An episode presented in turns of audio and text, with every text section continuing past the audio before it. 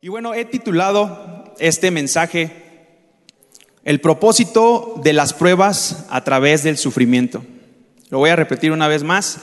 El propósito de las pruebas a través del sufrimiento. Y antes de, de continuar, me gustaría que pudiera voltear a ver a la persona que tiene a su lado.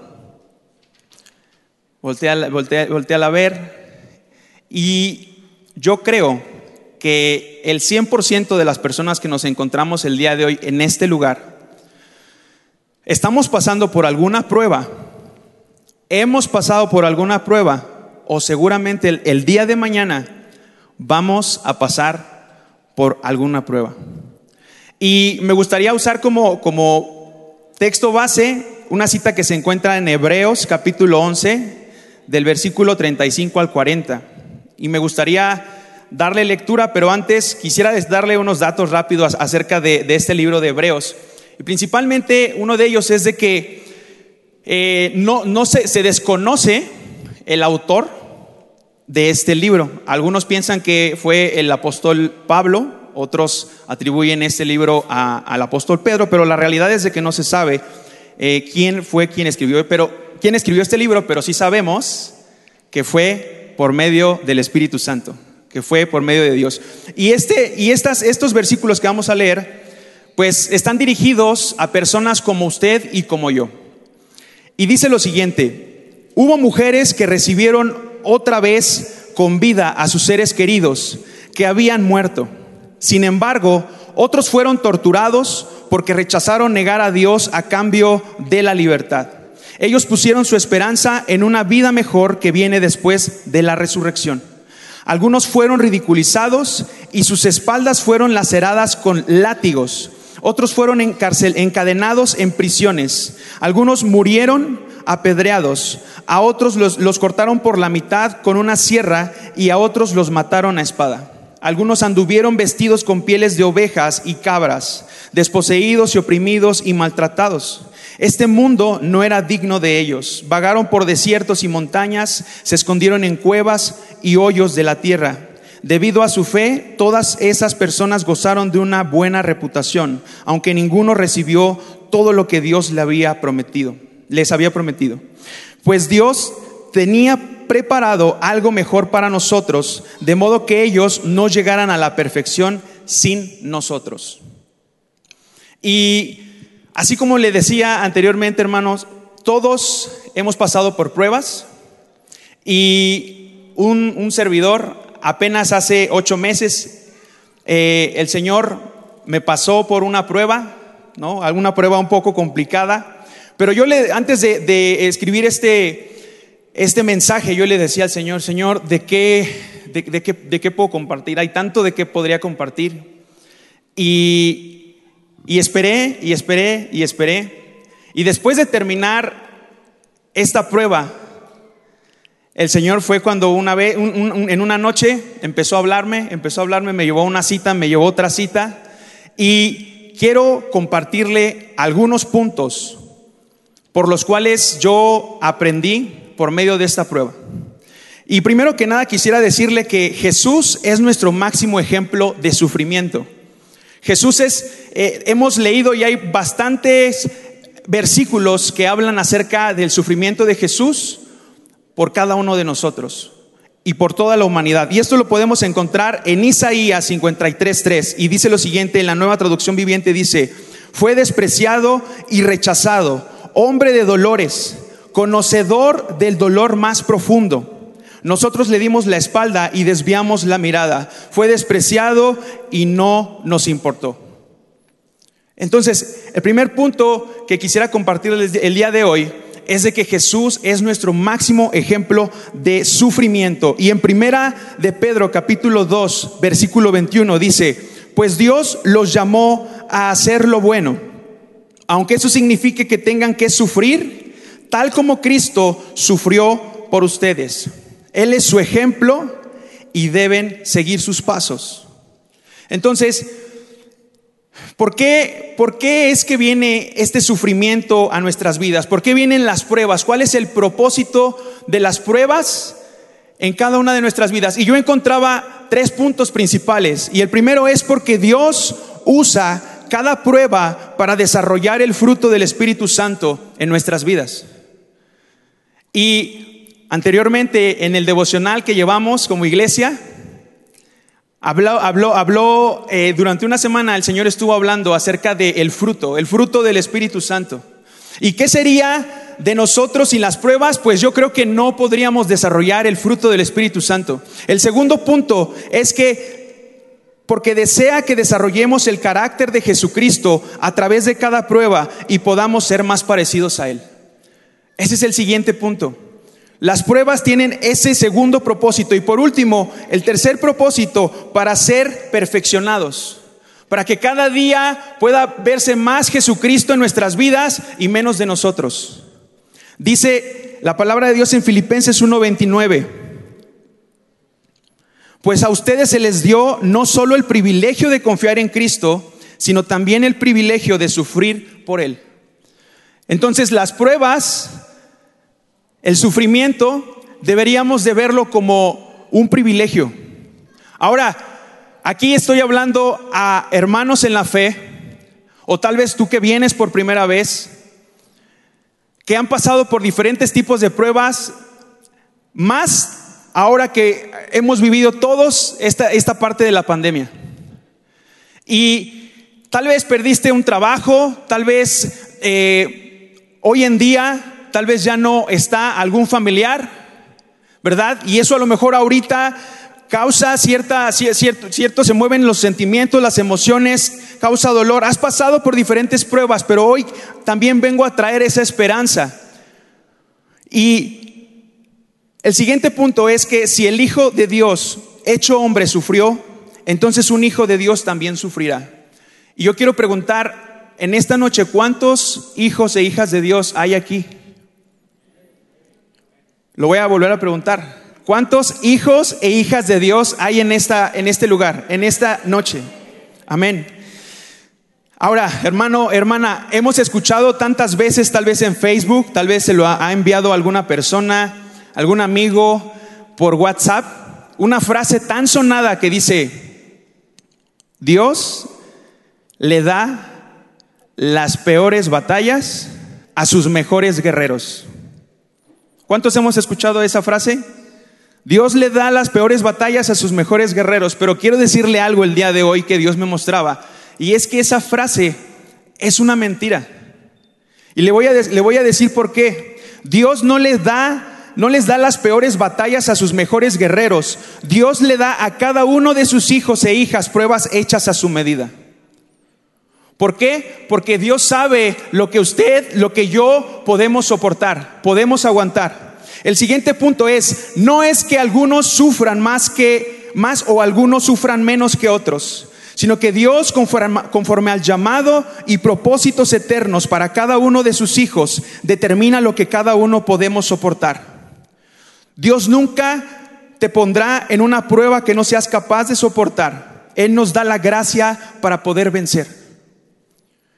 Y yo quiero decirle algo el día de hoy. Si usted está pasando por una prueba, que eso está conllevando un sufrimiento a su vida, es porque el Señor sabe que usted, que Él ha depositado en usted lo que necesita para pasar esa prueba. Amén. Él, lo sabe y, y no solamente le ha dado lo que necesita, lo más importante es que le ha dado su gracia. Amén. No debemos de preguntarnos el porqué de una prueba, sino para qué es esta prueba. Ese es el siguiente punto, porque cuando viene una prueba en nuestra vida, cuando estamos pasando por, por situaciones complicadas, por sufrimiento, tendemos a decirle, Dios, ¿por qué a mí? ¿Por qué, no, ¿Por qué a mí y por qué no al de, al de al lado? ¿Por qué no al de enfrente? ¿Por qué a mí, Dios? ¿Y cuántas veces le hemos preguntado al Señor, ¿para qué, Señor? ¿Para qué es esta prueba? ¿Para qué permitiste que pasara por esto? Y lo que debemos de preguntarle al Señor, Padre, ¿qué quieres trabajar en mi vida con esto? Las pruebas pueden lograr que nos mantengamos congelados y acobardados por el miedo o pueden lograr que busquemos con mayor intensidad a aquel que todo lo puede. Es una elección. Cada que nosotros pasamos por una prueba es una elección si congelarnos o agotar todas las posibilidades que, estén en nuestras fuerzas a hacer, o ir a que, con aquel que todo lo puede y decirle, Dios, ¿qué quieres trabajar conmigo? Podría, podría entrar en detalles acerca de la prueba que hace ocho meses inició y finalizó apenas hace algunas semanas, pero al principio yo le decía al Señor justo esto, le decía, ¿por qué? Y hasta cierto punto enojado le decía al Señor, ¿por qué? ¿Por qué a mí? Y con el paso de, los días, con el paso de las semanas, esa pregunta cambió y le dije, Dios, ¿para qué? ¿Qué quieres trabajar conmigo? Y principalmente, hermanos, de verdad que puedo decir el día de hoy que lo que más el Señor trabajó en mí es la paciencia. Es la paciencia. Es, es decir, Dios, ya no tengo más que hacer, ya no tengo a más quien pedirle ayuda, solo, solo dependo de ti. Ya no hay nada más que hacer, solo dependo de ti. En realidad no importa cómo comenzamos cuando somos introducidos a una prueba, sino cómo acabamos cuando termina la prueba. ¿Terminaremos más fortalecidos en Dios y más unidos a Él o terminaremos alejados y renegando de Él? Y podemos, podemos correr el peligro de tener la misma actitud que la esposa de Job. Y en, Job capítulo 2, versículo 9, tal vez ya ha escuchado esta, esta frase tal vez tan conocida que la esposa de Job le dice, su esposa le dijo, ¿todavía intentas conservar tu integridad? Y después de eso le dice, maldice a Dios y muérete. Y tal vez todos aquí conozcamos la historia de Job, como de la noche a la mañana perdió todo. Perdió su salud, perdió sus hijos, perdió los recursos que tenía y su esposa le dijo, maldice a Dios y muérete. Hoy en día hay personas que están peleadas y resentidas con Dios y no quieren saber nada de Él porque no aprendieron a atravesar una prueba y porque Dios aparentemente no respondió sus oraciones. Y dice Primera de Pedro 5:10 en la Nueva Traducción Viviente, en su bondad Dios los llamó a ustedes a que participen de su gloria eterna por medio de Cristo Jesús. Y eso es lo que quisiera resaltar de esta cita. Dice, entonces, después de que hayan sufrido un poco de tiempo, Él los restaurará, los sostendrá, los fortalecerá y los afirmará sobre un fundamento sólido. Pero es necesario que pueda haber un sufrimiento Tal vez en algún momento, y yo le doy gracias a Dios por Mundo de Fe, por esta casa, porque aquí no se predica un evangelio color de rosa, un evangelio donde es miel sobre hojuelas, donde, donde todo te va a ir bien, un evangelio de prosperidad, donde no hay pruebas, donde no hay dificultades. Aquí muchas veces nos han compartido de que vamos a experimentar pruebas, dificultades. Entonces, hermano, hermana, si, si en algún momento, o hoy o en la actualidad, tal vez tú tienes una idea de un cristianismo light, de un cristianismo sin pruebas, entonces tal vez no es el tipo o la clase de vida que viene en la, en la palabra de Dios. Amén. Y dice el siguiente punto, eh, desde el inicio de cualquier prueba debemos estar convencidos de que cada prueba tiene fecha de vencimiento. Y me gustaría que en esta noche tú pudieras repetir conmigo, mi prueba, mi prueba tiene fecha de vencimiento. Y quiero decirte algo, sí, cada prueba tiene fecha de vencimiento, pero ya sea en esta vida o en la venidera. Porque vemos, vimos en la cita, en la cita eh, que, que compartí al principio, que muchas de esas personas no vieron el cumplimiento. El cumplimiento de, esa, de esas promesas de que la prueba terminara. Y entonces yo quiero decirte en esta noche que ya sea en esta vida o en la venidera, pero nuestra esperanza debe de estar puesta en una mejor vida, la promesa de la vida eterna. Tal vez la prueba por la que pases en algún momento, tal vez no veas respuesta. Yo actualmente he conocido a mamás, a papás que tienen a hijos alejados del camino, que están pasando o, se han desviado por completo de la fe. Y quiero decirte algo, tal vez, tal vez puede ser que no, no alcances a ver a tu hijo, a tu hija rendido a los pies de Dios, pero yo quiero decirte que Dios es fiel. Amén. Dios es fiel. Y tal vez no veas, te pongo ese ejemplo, pero puede haber muchos, pero nuestra mirada debe de estar puesta en una mejor vida, la promesa de la vida eterna. Dios nunca nos abandonará en una prueba. Hay momentos donde Él está observando la actitud de nuestro corazón y debemos de ser conscientes de su presencia todo el tiempo, aunque no sintamos nada. ¿Cuántos de nosotros hemos estado en algún momento de rodillas, orando al Señor, clamando al Señor para esperar esa respuesta, pero tal vez no sientes nada? Tal vez de esas veces que yo he escuchado en algún momento la frase de mis oraciones no pasan del techo, pero nosotros confiamos en un Dios que no es ajeno a nuestras necesidades, que no es ajeno a nuestro dolor, sino que Él, cada que nosotros vamos en oración, él te escucha. Él nos escucha. Dios nunca nos abandonará en una prueba. Hay momentos, como te decía, donde Él está observando cuál es mi actitud en mi corazón y debemos ver con los ojos de la fe. Amén. Porque Dios es un Dios que ve las cosas que no son como si fueran. Y asimismo nosotros es una invitación de parte de Dios a que podamos ver con los ojos de la fe. Aunque no veas en la respuesta a la prueba, a la dificultad por la cual estás atravesando. El siguiente punto, las pruebas no siempre terminarán como nosotros desearíamos que terminaran, pero Dios es fiel y Dios sabe lo que hace. Dios sabe lo que hace. Yo en algún momento, en esta prueba de ocho meses, en un momento yo le dije, Dios, yo quiero esto. A mí me gustaría que el día de mañana ya me dijeran, esto ya terminó, esta situación ya acabó. Pero yo le decía a Dios y, reflexionaba mucho cuando Jesús le dice al Padre, pero no se haga mi voluntad, sino la tuya. Amén. Dice Juan, Juan capítulo 14, versículo 27, en la nueva traducción viviente, les dejo un regalo, paz en la mente y en el corazón. Y la paz que yo doy es un regalo que el mundo no puede dar. Así que no se angustien ni tengan miedo. Y voy a repetir estas palabras. Así que no se angustien ni tengan miedo. Nuestro corazón no debe de turbarse ni tener miedo, pues Jesús nos dejó su paz, nos dio su paz y esto debe de ser motivo suficiente para poder enfrentar cualquier prueba en nuestra vida. Amén.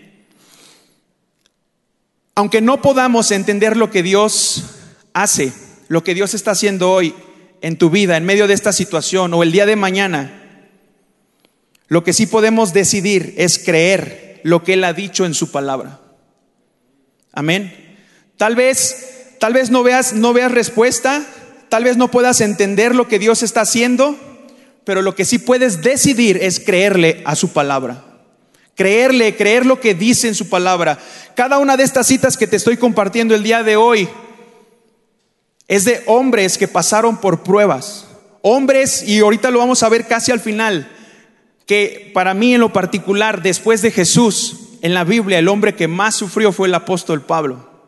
Y ahorita lo vamos a ver. El siguiente punto es, si la respuesta tarda, debemos decidir en nuestro corazón esperar en Él. Pero no es una espera, hermano, hermana, no es una espera donde estamos eh, en nuestro sillón, en nuestra cama, haciéndole así al celular, ¿no? Revisando redes sociales o, o a ver en lo que llega la respuesta, Señor, pues me aviento una serie de Netflix completa. No, esos tiempos de espera es para doblar nuestras rodillas, es para encontrarnos con aquel que todo lo puede. Amén. Dice Filipenses 4 del 6 a 7, no se preocupen por nada.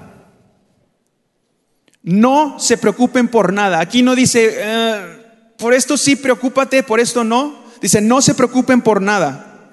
En cambio, oren por todo. Díganle a Dios lo que necesitan y denle gracias por todo lo que Él ha hecho.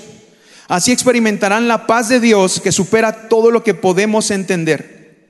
La paz de Dios cuidará su corazón y su mente mientras vivan en Cristo Jesús.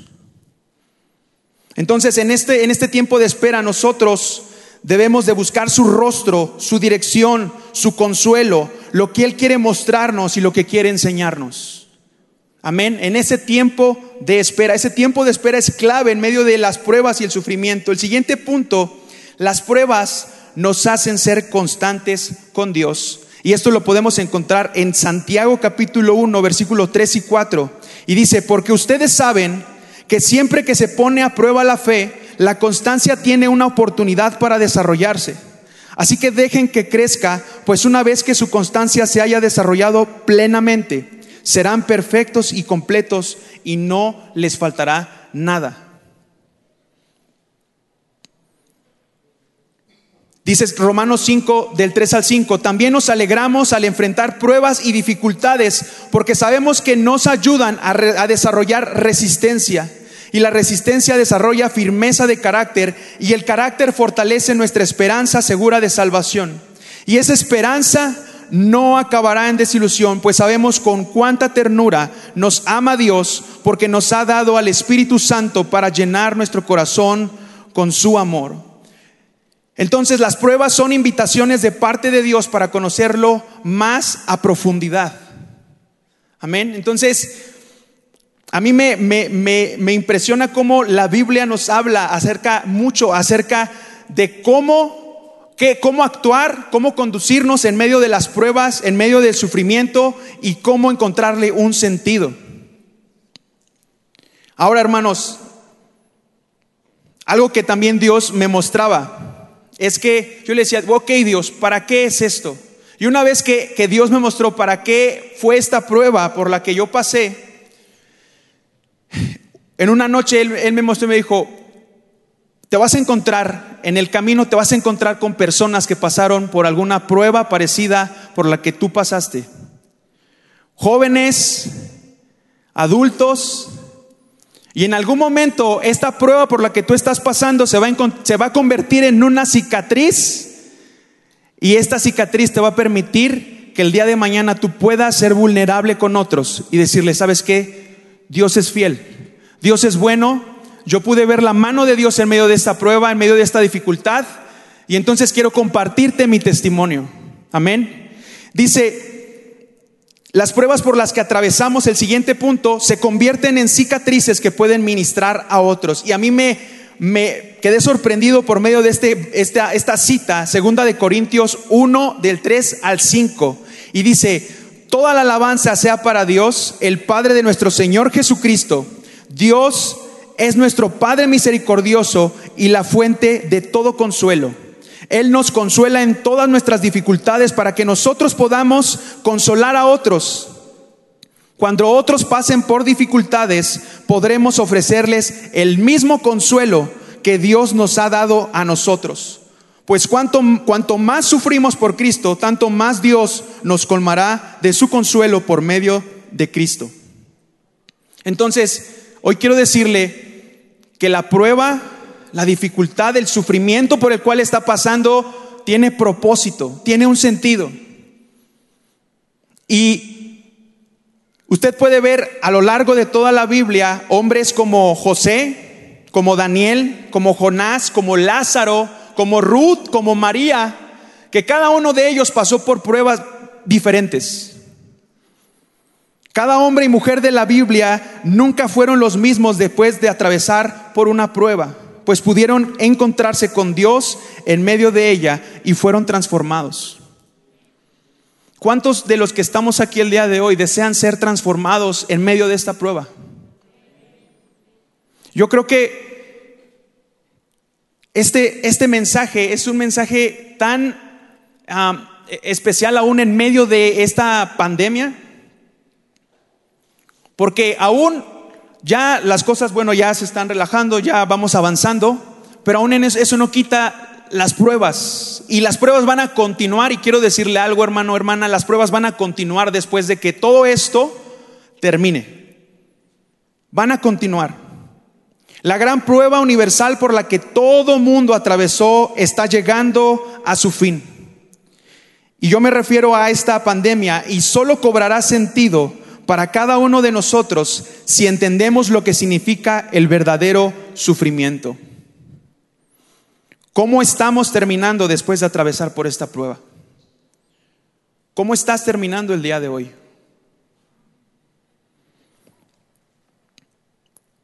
Y otro aspecto más, más importante, perdón, otro aspecto y no menos importante, y se encuentra en Gálatas capítulo 6, versículo 2, y dice, ayúdense a llevar los unos las cargas de los otros y obedezcan de esa manera la ley de Cristo. ¿Qué tan importante es poder contar con hermanos en la fe, con nuestra familia, con amigos, con mentores, consejeros, que puedan estar cerca de nosotros cuando estamos pasando por una prueba complicada, por sufrimiento. Y yo he, conocido, tengo aproximadamente como 11 o 12 años más o menos desde que yo conocí al Señor, y he conocido personas que cuando viene una prueba, una dificultad, ¡fum! Se encierran, no quieren saber de nada, de nadie, ¿no? Se ensimisman pero qué importante, hermanos, es poder contar con el apoyo de nuestra familia, de amigos, de mentores y hermanos en la fe para cuando el tiempo de la prueba llame a nuestra puerta. No es sabio ni sano pasar una prueba solo, sola. Y va a haber veces en donde vamos a buscar ese consejo, ese apoyo, ese alivio, pero también va a haber momentos en donde el Señor va a usar nuestras vidas para dar una palabra de ánimo, para, abrazar, para simplemente a veces no decir ni una palabra, pero solamente estar ahí y poder reflejar a Jesús. Amén. Y para ir cerrando, hermanos, en Segunda de Corintios, capítulo 11, y esta es una cita un poco larga, pero cuando yo leí cómo el apóstol Pablo empezó a describir el sufrimiento, el padecimiento por el cual él pasó, yo quedé asombrado. Y dice, ¿son siervos de Cristo? Sé que sueno como un loco, pero yo lo he servido mucho más. He trabajado con más esfuerzo. Me han encarcelado más seguido. Fui azotado innumerables veces y enfrenté la muerte en repetidas ocasiones. En cinco ocasiones distintas los líderes judíos me dieron 39 latigazos. Tres veces me azotaron con varas. Una vez fui apedreado. Tres veces sufrí naufragios. Una vez pasé toda una noche y el siguiente y, el día siguiente a la deriva en el mar. He estado en muchos viajes muy largos. Enfrenté peligros de ríos y de ladrones. Enfrenté peligros de parte de mi propio pueblo, los judíos, y también de los gentiles. Enfrenté peligros en ciudades, en desiertos y en mares. Y enfrenté peligros de hombres que afirman ser creyentes, pero no lo son. He trabajado con esfuerzo y por largas horas y soporté muchas noches sin dormir. He tenido hambre y sed y a menudo me he quedado sin nada que comer. He temblado de frío sin tener ropa suficiente para mantenerme abrigado. Yo no sé si usted puede puede percibir, puede ver esa todas esas pruebas por las que pasó el apóstol Pablo.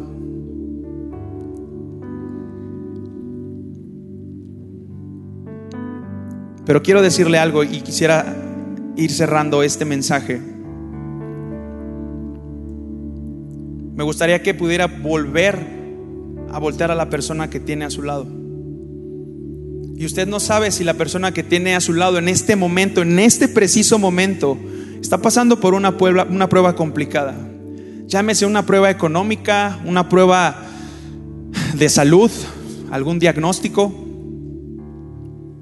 falta de trabajo, algún familiar, hijos, hijas alejados de Dios, algún familiar en la cárcel o en algún proceso complicado. Y en Hebreos capítulo 12, versículo 1 dice, por lo tanto, ya que estamos rodeados por una enorme multitud de testigos de la vida de fe, ¿y qué somos nosotros, hermanos?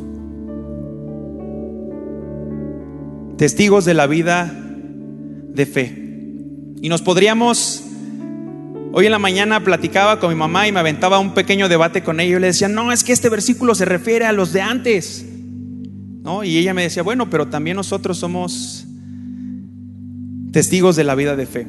Y la persona que tiene a su lado en este momento, imagínese que usted está aquí y el Señor le está diciendo, por tanto, ya que estás rodeado de una enorme multitud de testigos de la vida de fe, dice, quitémonos todo peso que nos impide correr, especialmente el pecado que tan fácilmente nos hace tropezar y corramos con perseverancia la carrera que Dios nos ha puesto por delante. Y por último, quiero, quisiera decirle que hoy es el día para que todas, eh, si está pasando por una prueba, si ha pasado por una prueba y eso ha quedado, lo ha dejado con, con, una, así como, híjole Dios, ya no sé si confiar, qué va a pasar, estoy a la deriva.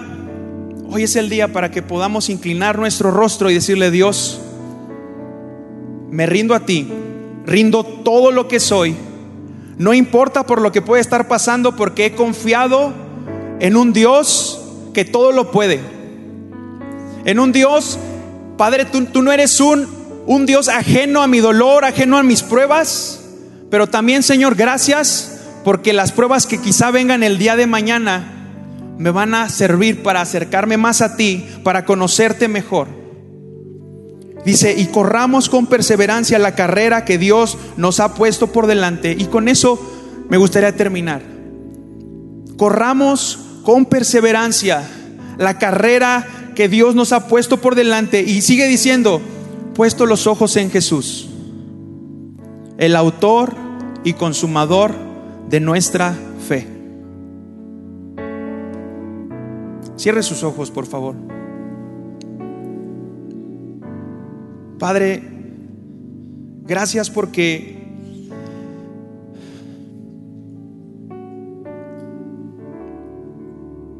tú enviaste a tu Hijo Y Él sufrió por cada uno de nosotros. Y es nuestro máximo ejemplo de sufrimiento, de padecimiento. Y gracias porque tu palabra es tan rica en consuelo. Y yo oro en esta noche, Dios, por cada uno de mis hermanos y mis hermanas que se encuentran en el día de hoy aquí si alguien viene por primera vez, Dios, que esta palabra, Padre, pueda ser un consuelo, Señor. Para todos aquellos que están viendo el día de hoy a través de las redes sociales, Señor, sé tú en este momento tocando sus vidas. Y gracias Dios porque aún en medio del sufrimiento, en medio de las dificultades, de las pruebas, te podemos conocer podemos aprender de ti, podemos agarrarnos, aferrarnos a ti, a tu palabra, Dios, aunque no veamos nada con nuestros ojos terrenales, Dios, pero hoy decidimos confiar en ti, poner nuestros ojos en ti, el autor y consumador de nuestra fe. Gracias Espíritu Santo, porque tú estás todo el tiempo, 24/7, con nosotros. Y tú nos ayudas y nos ayudarás en las pruebas que vengan el día de mañana. Te bendecimos, Padre, y te damos muchas gracias. Gracias, Dios, por lo que tú seguirás haciendo y gracias por todas las pruebas, porque han tenido un propósito en nuestras vidas, Dios. Te bendecimos. En el nombre de Jesús. Amén.